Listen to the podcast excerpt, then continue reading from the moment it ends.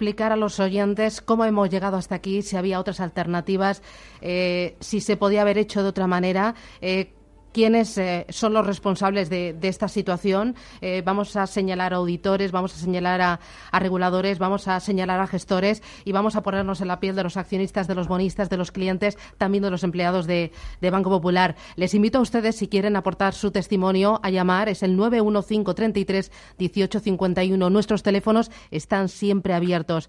Nos acompaña eh, don Blas Calzada. Él es una de las personas que más sabe de mercados financieros con una dilatada experiencia.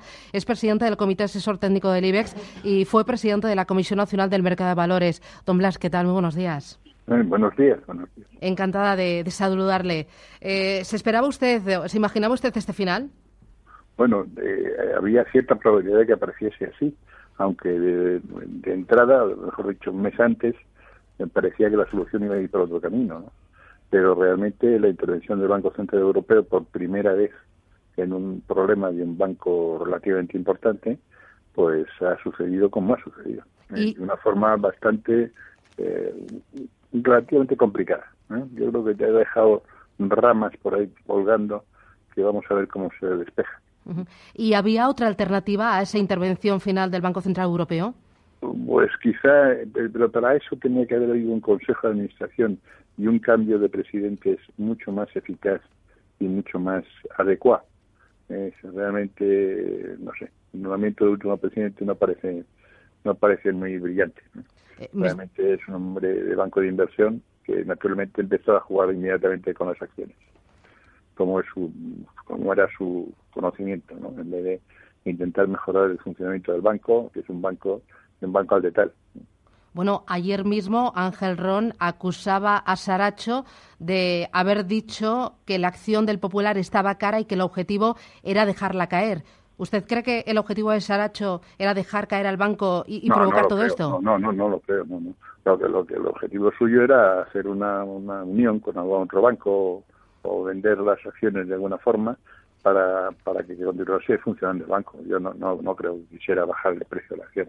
El problema es que ningún banco, ni ni Bankia, se atrevían a lanzar una oferta porque no sabían la liquidez del banco ni tampoco la tasación real de su cartera fallida. Decían que sin números ellos no hacían nada. Sí, claro, naturalmente. Eso me parece normal. Dice, lo que pasa es que los números podían haberlos facilitado el Banco de España. ¿no? ¿Y por qué no lo hizo? Ah, no lo sé. No lo sé. No, no estoy en el Banco de España. ¿Usted cree que entonces hubo un error o una dejada de funciones? Yo, a mí me parece que en, un, camino tan tan rápido de bajada y tan lleno de, operaciones a crédito, realmente podría haberse eh, suspendido la cotización. No, no las operaciones a crédito, la cotización.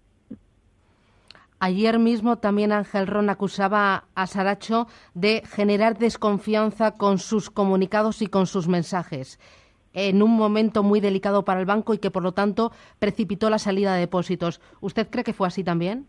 Bueno, realmente es que cuando se cambia de presidente, porque la situación del banco es inasumible o tiene problemas muy serios, y el Consejo de Administración está contra el presidente, que realmente que, haya motivos para sacar depósitos es bastante claro.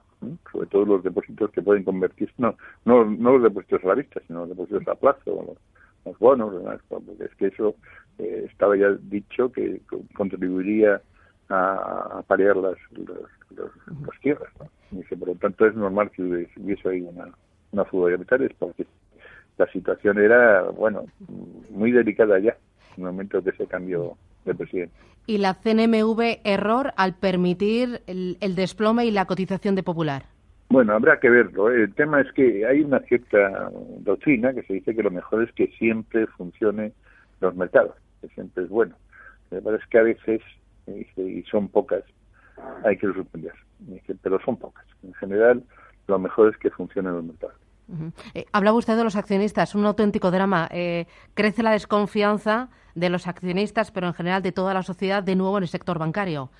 Bueno, es que hay una cosa que yo creo que tiene importancia si hay una legislación europea que permite hacer este tipo de cosas, que es al fin y al cabo es una expropiación, y, y entonces las acciones bancarias, mejor dicho, la ley de sociedades sobre acciones bancarias debe ser diferente y explicar este tipo de posibilidades. Eso es una cosa que no tenemos aquí. Y después y si, que si hay unas posibilidades de eh, em, reducir capital sin hacer los trámites normales, también hay que explicarlo. Porque en principio lo que se ha hecho es decir que el capital ya no existe porque había un agujero en el banco, un agujero, por cierto, muy poco claro, porque si dice alguien que el agujero del banco es una cantidad relativamente exacta, pero decir entre 2.000 y 8.000 millones, eso es no, no dice nada. Solamente es un tema complicado y que además el Banco Central Europeo dice, al principio dijo que, bueno, como es natural, es que el problema del banco es que no tenía capital, pues había gastado porque, bueno, la evaluación del, banco era como era, y, luego después dijo que era un problema de liquidez. El problema de liquidez los arreglan los bancos centrales. No, dice, por lo tanto, estamos diciendo implícitamente, de manera muy clara, dice que el problema del banco es que había eh, tenía unas pérdidas que no estaban contempladas por el Consejo de Administración ni por el auditor, eran muy superiores al capital que estaba todavía funcionando.